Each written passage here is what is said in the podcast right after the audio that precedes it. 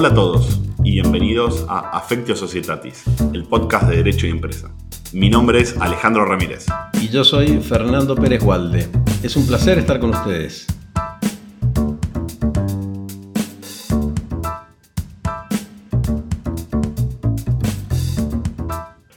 Hoy nos acompaña José Miguel Mendoza. Él es abogado de la Universidad Javeriana de Colombia, tiene un LLM en la Universidad de Tilburg Países Bajos, también tiene una maestría en Derecho Societario y un doctorado por la Universidad de Oxford en Inglaterra. Es socio del estudio DLA Piper Martínez Beltrán en Colombia. Fue el encargado de poner en marcha la Corte Societaria de Colombia. Ha participado en la preparación de las principales reformas societarias de los últimos años en Colombia, incluida la Ley de SAS y el Proyecto de Responsabilidad de Administradores. Y es profesor titular de la Cátedra de Sociedades en la Universidad de los Andes. Bueno, José Miguel, qué gusto tenerte aquí con nosotros en este café virtual. Eh, siempre nos gusta empezar con alguna pregunta amplia y en este caso va a ser que nos cuentes a qué te dedicas. Alejandro, Fernando, es un privilegio estar aquí con ustedes. Te respondo rápidamente la pregunta. Soy un litigante, algo que no pensé o no habría respondido de esta manera hace algunos años. Hoy lo digo con convicción, soy un litigante. Bien. ¿Y cómo ha sido tu, encuentro dentro de, esto que nos dices con el derecho societario? Bueno, tal vez debo aclarar que soy un litigante exclusivamente en asuntos societarios. Em, y para llegar acá di muchísimas vueltas.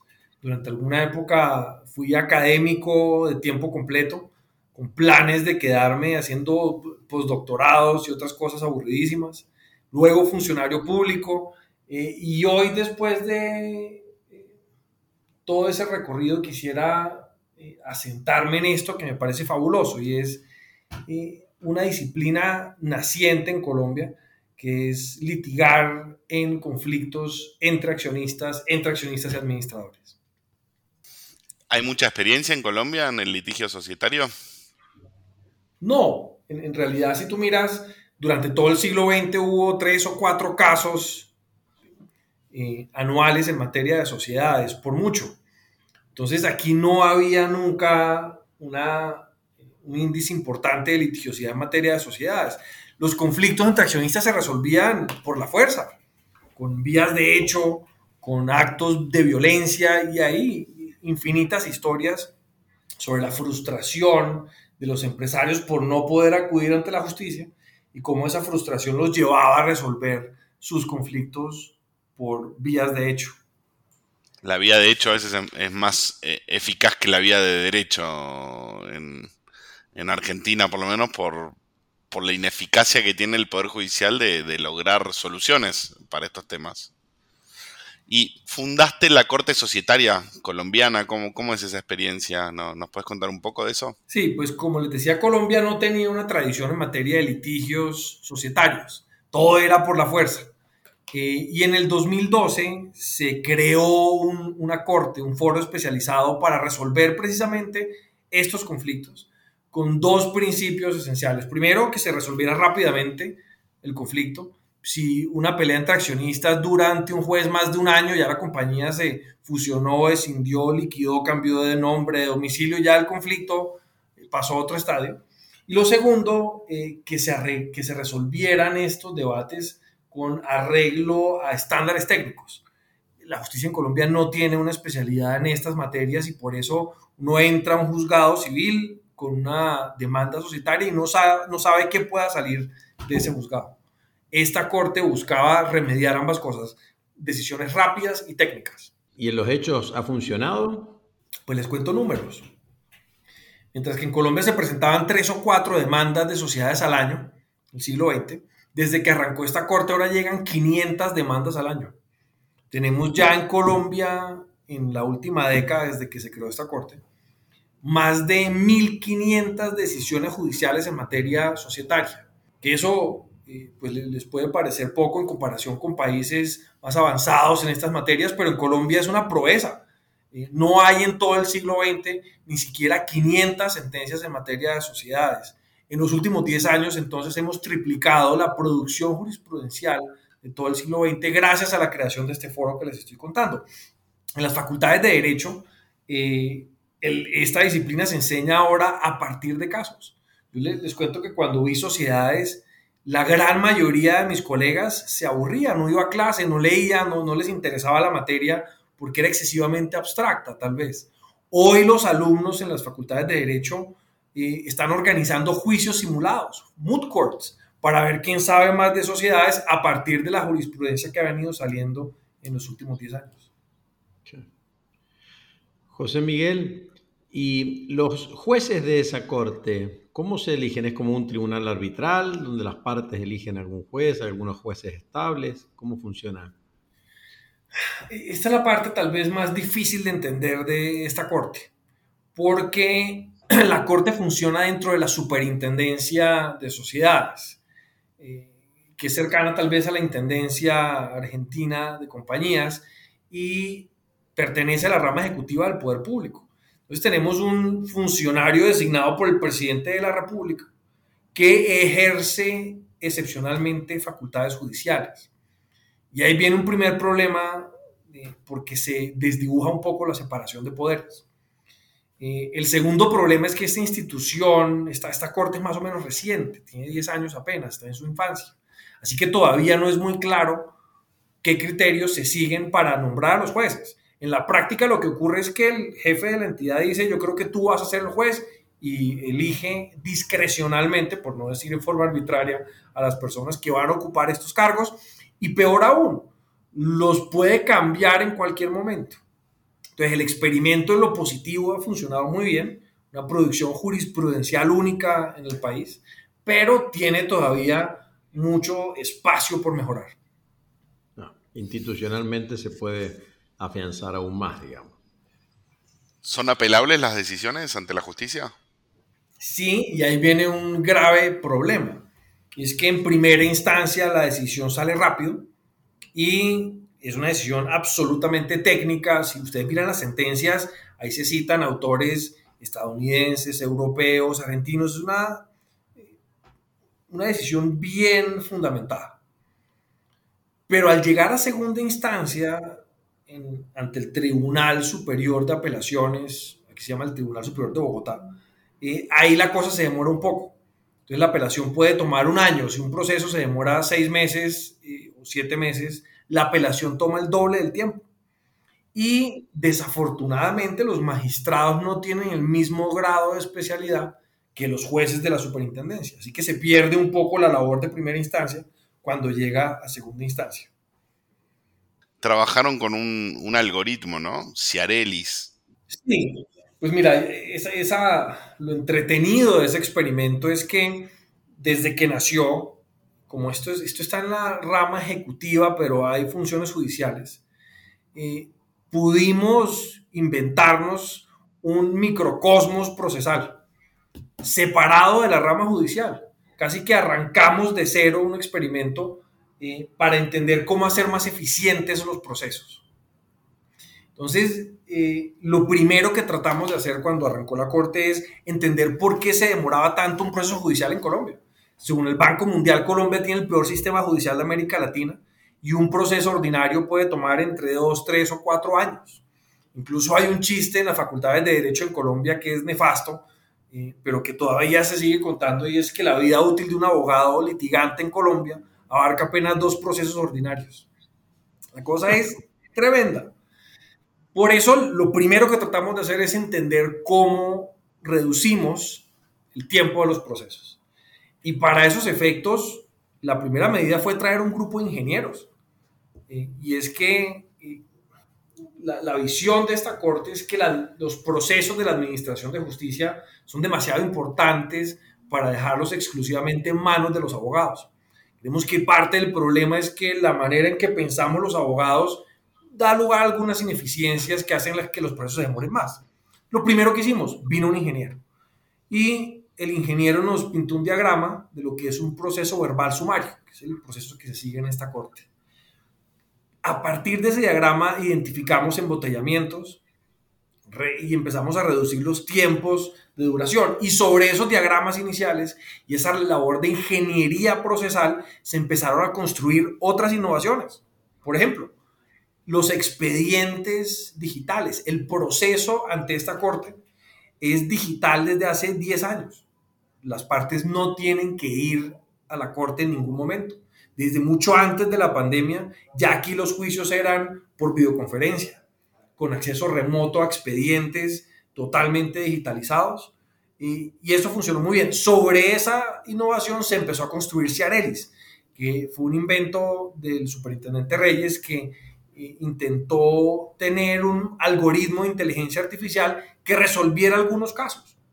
Por ejemplo, en Colombia, cuando se convoca indebidamente a la asamblea, cuando, eh, por ejemplo, hay que convocarla con cinco días hábiles de antelación y se convoca con cuatro, las decisiones que se aprueban en la asamblea son ineficaces.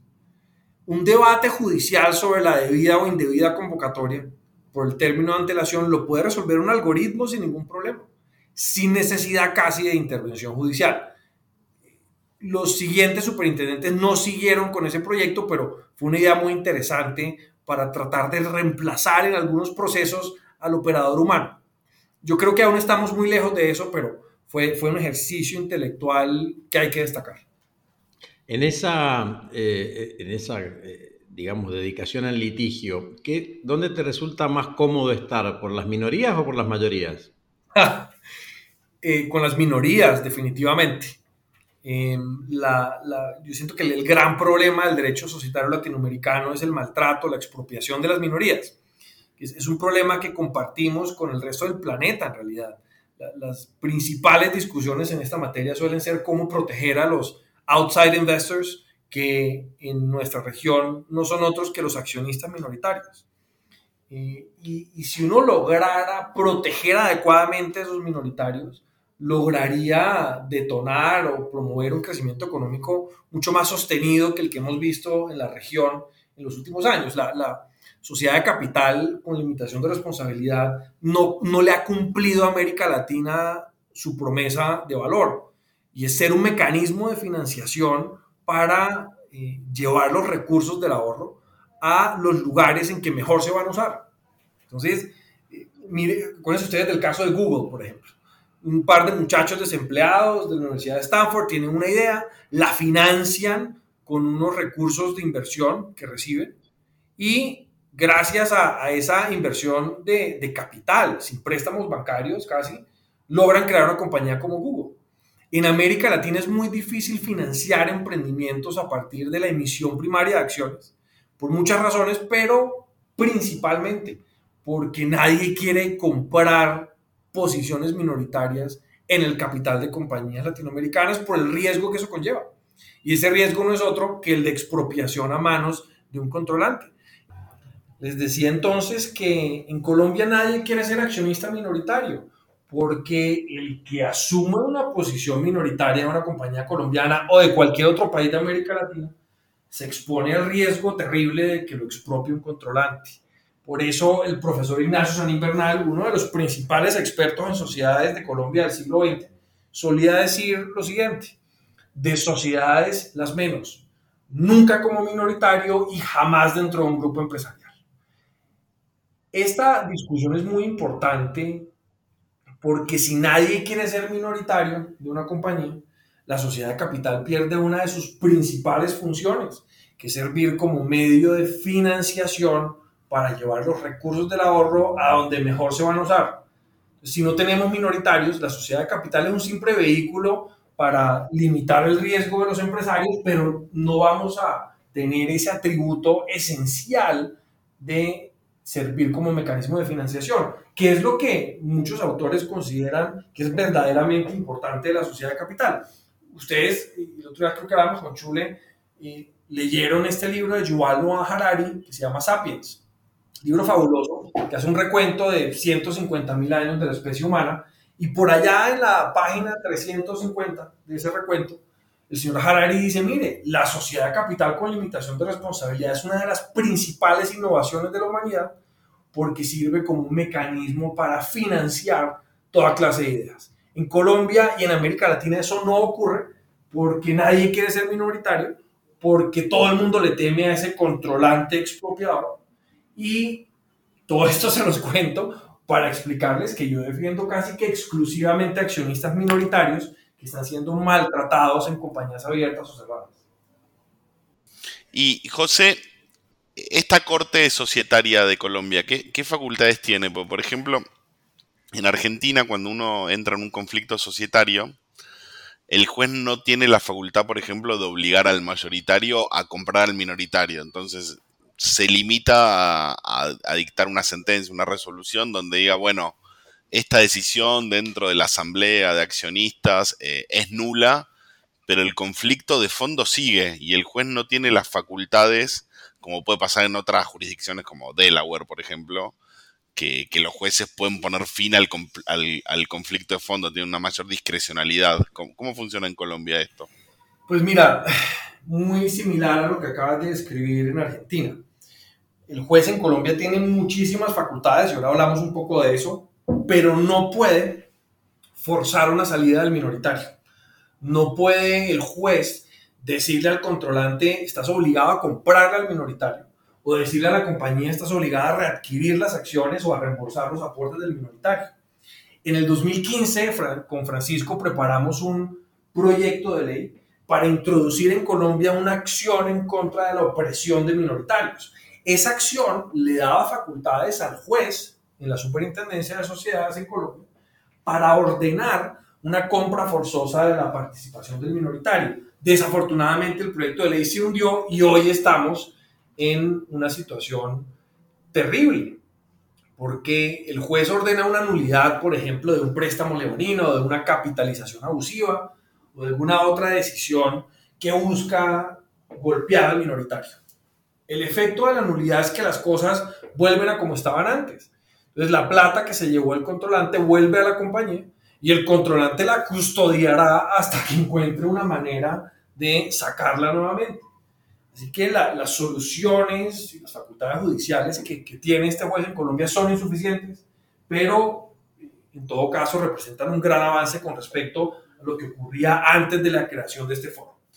¿Cómo mejorarías el derecho societario o el procedimiento societario en Colombia? ¿Qué ideas tenés? Tengo una, eh, que viene de esta experiencia litigiosa que les he venido contando. Yo siento que tenemos que articular el derecho societario y el procesal. Si ustedes revisan las, las, decisiones de la Corte de Cancillería de Delaware, lo más importante allí, las decisiones más relevantes suelen ser procesales a quién le asignamos la carga de la prueba en un proceso eh, en el que el controlante ha contratado con la compañía. Esa decisión de asignar la carga de la prueba es la que determina si el proceso sigue adelante o no. Si al controlante le asigna la carga de la prueba o le cambian el estándar de revisión judicial del Business Judgment Rule a Entire Fairness, el controlante se rinde y dice, listo, yo no voy a poder cumplir con eso, vamos a conciliar.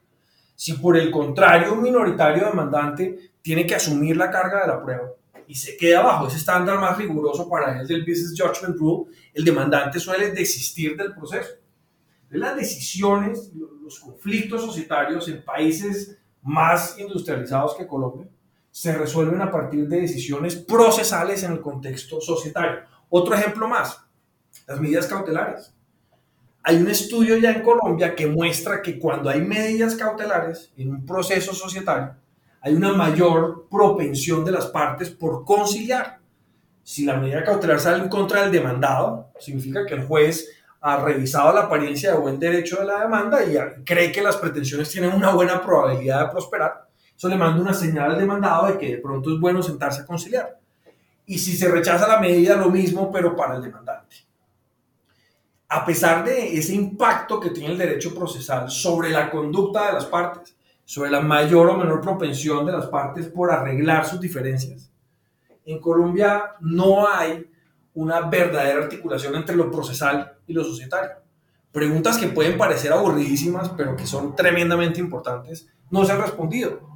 ¿Quiénes pueden demandar en una acción por abuso del derecho de voto? ¿Quiénes corren con los gastos de defensa en un proceso por violación del deber de lealtad de los administradores. Eh, ¿Cómo se distribuye la carga de la prueba en procesos de desestimación de la personalidad jurídica? Nada de eso se ha respondido por una razón, y es algo muy lamentable. Y es que hay una especie de guerra civil entre los comercialistas y los procesalistas en Colombia desde hace cuatro décadas. no nos hablamos. Y eso ha impedido que tengamos la articulación necesaria para lograr que el derecho de sociedades tenga una verdadera vocación de aplicarse en la práctica. José Miguel, eh, Medellín se ha hecho conocer como una ciudad receptiva de startups y supongo yo también en consecuencia del venture capital y, de, fondos que se habrán asentado ahí. ¿Esto qué, cómo se ha desarrollado y jurídicamente ha tenido algún impacto, alguna mirada diferente de, de esto que nos estás contando vos del minoritario inversor, digamos, en, venture capital que el día de mañana puede llegar a ser una, una empresa hecha y derecha, ¿no? Sí, es una pregunta muy interesante porque si hay un boom de emprendedores en Medellín, que es la segunda ciudad más grande del país, eh, tiene la tasa de emprendimiento tal vez más alta de Colombia.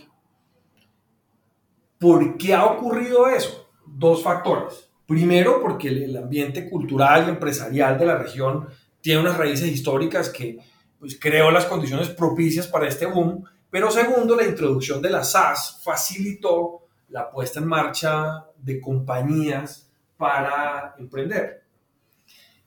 Entonces arranca un emprendedor en Medellín con una SAS, recoge recursos de algunos amigos y pone en marcha un negocio. Ahí viene un problema y es que luego de conseguir los recursos iniciales de los amigos, los familiares o alguno que otro incauto, no hay de dónde más levantar financiación. Ese ecosistema estadounidense que tiene fondos de capital de riesgo, fondos de capital privado, ángeles y todo, aquí no existe. Entonces, los emprendedores de este boom en Medellín y en el resto del país tienen que hacer algo que ya, recorrer un camino que ya han recorrido otros unicornios colombianos, compañías de valoración de más de un billón de dólares. Y es constituir de inmediato una LLC en los Estados Unidos. Cuando un emprendedor colombiano ya lleva seis meses o un año de funcionamiento y ve que el negocio más o menos puede prosperar, de inmediato salta a crear una compañía en Estados Unidos. Esa compañía le permite recibir recursos de inversionistas y con eso alimentar el crecimiento de la compañía. Si ustedes miran los emprendimientos más grandes en Colombia, que son Rappi, Muncher, Avi y otros, van a encontrar que todas las compañías han seguido el mismo camino. Arrancan aquí con una SaaS, pero rápidamente usan una LLC en Delaware para seguir financiándose. Que es algo similar a lo que ocurre aquí en, en la Argentina, digamos, cuando, cuando logran esta dimensión internacional, sobre todo porque se trata normalmente de plataformas cuyo mercado es el mundo, ¿no? Y, no se reduce a Colombia o Argentina o el país del que se trate. Eh, y además me parece que los fondos de alguna manera van forzando también la constitución de la LLC o la C en, una jurisdicción que sea predecible a, los efectos de un conflicto el día de mañana. Eh, no sé, Alejandro, lo que iba a preguntar, pero yo esto lo, relacionaría para que nos cuentes también un poquito sobre tu experiencia en, respecto de tus estudios en, frente al, al, derecho americano, ¿no? Sí, sobre lo que dijiste, Fernando, claro, los fondos empiezan, los fondos que van a invertir en el emprendimiento, empiezan a presionar para que la compañía se redomicilie hacia los Estados Unidos porque allá pueden predecir eh, lo que va a ocurrir y conocen las reglas y todo esto. Pero mira que eso no ocurre casi que en ninguna otra área. Si un proyecto energético, por ejemplo, se va a lanzar en Colombia y un inversionista extranjero, pues ese inversionista extranjero nunca insiste en que la sociedad que desarrolle el proyecto sea estadounidense, a pesar de que tenga socios locales.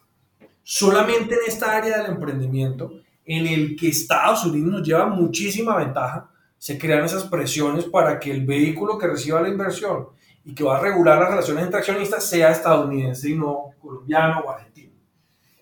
Eh, en cuanto a tu pregunta sobre la Universidad de Oxford, yo le dediqué una parte de mi tesis doctoral a entender cuál es la, cómo ha sido la evolución de los sistemas judiciales en materia societaria, es decir, eh, qué impacto tiene la posibilidad o imposibilidad de acudir ante la justicia sobre la conducta de los empresarios. Y, lo que encontré es que hay ciertos patrones históricos que se repiten. En Estados Unidos, que hoy tiene el sistema de resolución de conflictos societarios más sofisticado del planeta. Las cosas no siempre fueron así. Si uno revisa la experiencia estadounidense no del año 2022, sino hace 125 años, por ejemplo, se va a encontrar una situación, un panorama muy diferente al colombiano, muy similar, perdón, al colombiano hoy en día. Cuando se resolvían las disputas societarias sobre las grandes compañías ferroviarias, los empresarios estadounidenses de finales del siglo XIX no querían acudir ante la justicia porque sabían que allá no iban a encontrar respuestas. Había historias de soborno, historias de jueces poco entendidos en derecho de sociedad, entonces no iban ante los jueces. ¿Cómo resolvían sus disputas? Pues con mercenarios y cañones. y no estoy exagerando, hay una historia muy interesante del ferrocarril Erie en el que el control sobre la compañía se terminó definiendo en un enfrentamiento entre dos bloques de accionistas que habían contratado cada uno bloques, eh, grupos de mercenarios eh, y cañones para enfrentarse en las calles eh, de una ciudad estadounidense. Esa violencia, esas vías de hecho son más o menos similares a las que uno encontraba en Colombia antes de, de que los empresarios tuvieran acceso a foros para resolver sus conflictos societarios.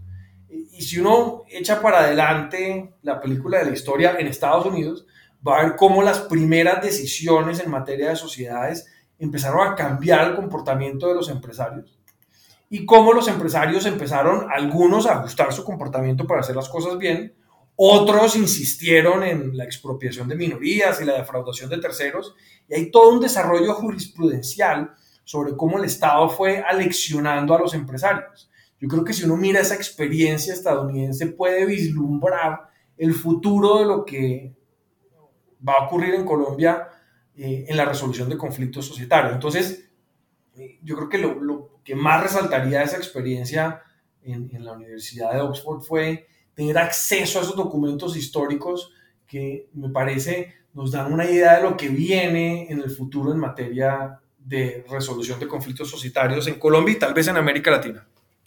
¿Tenés algún caso, alguna anécdota con algún caso que recuerdes de algún cliente, algo Ah, sí. Muchísimos. Es que cuando estuvimos en la Super resolvimos alrededor de 800 casos diferentes. Entonces me, acuerdo, por ejemplo, la primera decisión sobre capitalizaciones abusivas que salió de esa corte. Eh, resulta que una, el principal operador eh, aeroportuario de la China vino a hacer negocios a Colombia se enfrentó con unos empresarios locales que un día en una reunión subrepticia diluyeron a los chinos y les arrebataron el control de la compañía. Eh, y, en ese caso me acuerdo, esto fue en el 2013 aproximadamente, que los abogados todavía no estaban acostumbrados a que el proceso se moviera tan rápido, de que los debates fueran exclusivamente de derecho societario antes del 2012, antes de la creación de esta corte, un abogado iba ante un juez a hablar de derecho procesal exclusivamente y esperaba que las decisiones tomaran meses o años. Cuando los abogados llegaron acá y vieron que el proceso se estaba moviendo tan rápido y que se estaba hablando solo del derecho de sociedades, se sorprendieron profundamente. Incluso uno de ellos empezó a denunciar a todo el mundo por fraude. Presentó, presentaron una denuncia penal diciendo, mire, es imposible que el proceso se esté moviendo así de rápido, aquí hay algo raro, por favor investiguen autoridades. Entonces, la, me acuerdo del, del, choque cultural que produjo la puesta en marcha de esta corte, porque no estábamos acostumbrados a un litigio vigoroso, que es lo que sí tenemos hoy en día. Hoy ya es normal que una medida cautelar salga en dos días o en 24 horas. Ya es normal que un proceso tome seis meses. Ya es normal que uno se presente ante un juez especializado a hablar de asuntos societarios complejos en lugar de derecho procesal. José Miguel, si tuvieras que identificar una persona que la que más ha influido, digamos, dentro de tu, tu dedicación al derecho societario y corporativo, eh, a un mentor, podríamos decir, ¿de quién nos hablarías? Pues mira, si, si la lista debe reducirse a una persona, definitivamente Francisco Reyes eh, con quien trabajé desde muy joven. Él, me reclutó en cuarto semestre en la Facultad de Derecho y trabajé con él cinco años y siempre eh, lo, lo, aprecié y aún lo aprecio como un mentor, como la persona que me, me introdujo a esta materia y me dio los fundamentos para especializarme en ella. Si hubiera que ampliar la lista, incluiría algunas otras personas. Te menciono dos solamente. Eh, primero, el profesor Paul Davis, profesor de Derecho de Sociedades de la Universidad de Oxford, una persona que eh, tiene una visión especial de esta materia. él, trata de persuadir a la gente que se apasione por el derecho de sociedades con unas clases que son absolutamente amenas, en las que, así sea, los, interesados en derecho constitucional se eh, apasionan por el derecho de sociedades por un rato. Entonces, esa, esa, esa vocación docente del profesor Davis me, encantó y me la, me la llevé. Me, me, encantaría poder emular lo que él hace con su clase en, en Estados Unidos perdón, en, Inglaterra. Y por el lado de Estados Unidos te diría que uno también puede tener mentores que no conoce personalmente. Y hay una persona que admiro profundamente y que creo que ha incidido mucho en la manera en que se resuelven los casos de derecho de sociedades en Colombia por vía judicial, y es el canciller Leo Strine de la Corte de Cancillería de la se retiró ya hace algunos años, pero es una persona que dedicó una buena parte de su vida a lograr que el sistema societario funcionara eh, y ha sido para mí y para otros acá una tremenda inspiración en materia litigiosa. Excelente. Y por último, una pregunta que hacemos eh, para el cierre. ¿Qué recomendaciones tenés para abogados jóvenes que, quieran iniciar un camino en el derecho societario? Ah, pues les cuento la que le doy a mis estudiantes en la Universidad de los Andes, en Bogotá. Son dos recomendaciones. La primera, eh, traten de, trabajar en el sector público. Traten de llegar a ser jueces. Si les interesa el derecho de sociedades, la posición de jueces es inmejorable, incomparable. No hay nada más interesante en esta disciplina que poder ser un juez y resolver asuntos societarios complejos. Eh, lo segundo eh, que les digo es, traten cuanto antes de ir a estudiar esta disciplina en algún país de tradición del common law, idealmente Estados Unidos, porque allí se van a encontrar con información con una formación diferente y tal vez complementaria a lo que uno aprende en América Latina. Y hay que reconocerlo. Ustedes he hablado de esto en el pasado. Esta tecnología, el derecho de sociedades, es un invento estadounidense, inglés hay, que estudiar esto en el país de origen, hay que estudiar esta disciplina allá para complementar los conocimientos locales con lo que uno aprende en esas universidades anglosajonas. La verdad, José Miguel, que, que ha sido enriquecedora la, la experiencia de escucharte, porque no solo por, tu currículum, digamos, que, te respalda, sino que lo que más me ha eh, llamado la atención favorablemente es la, mm, practicidad con que bajas toda esa experiencia a, la visión del conflicto societario en sí, que no es otra cosa que lo que el derecho societario debe lograr, ¿no? que es solucionar esos conflictos. Así que muy, muy agradecido, muy agradecido. Yo con ustedes, Fernando, Alejandro, es un verdadero placer poder tener estos espacios y, hablar con personas tan ilustradas como ustedes en estas materias. Bueno, muchas gracias, José. Un, un, gran gusto, un gran gusto y gracias, José Miguel. Adiós.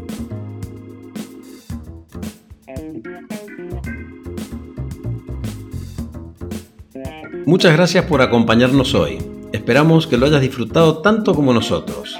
Soy Fernando Pérez Gualde. Mi nombre es Alejandro Ramírez y esto fue Afectio Societatis.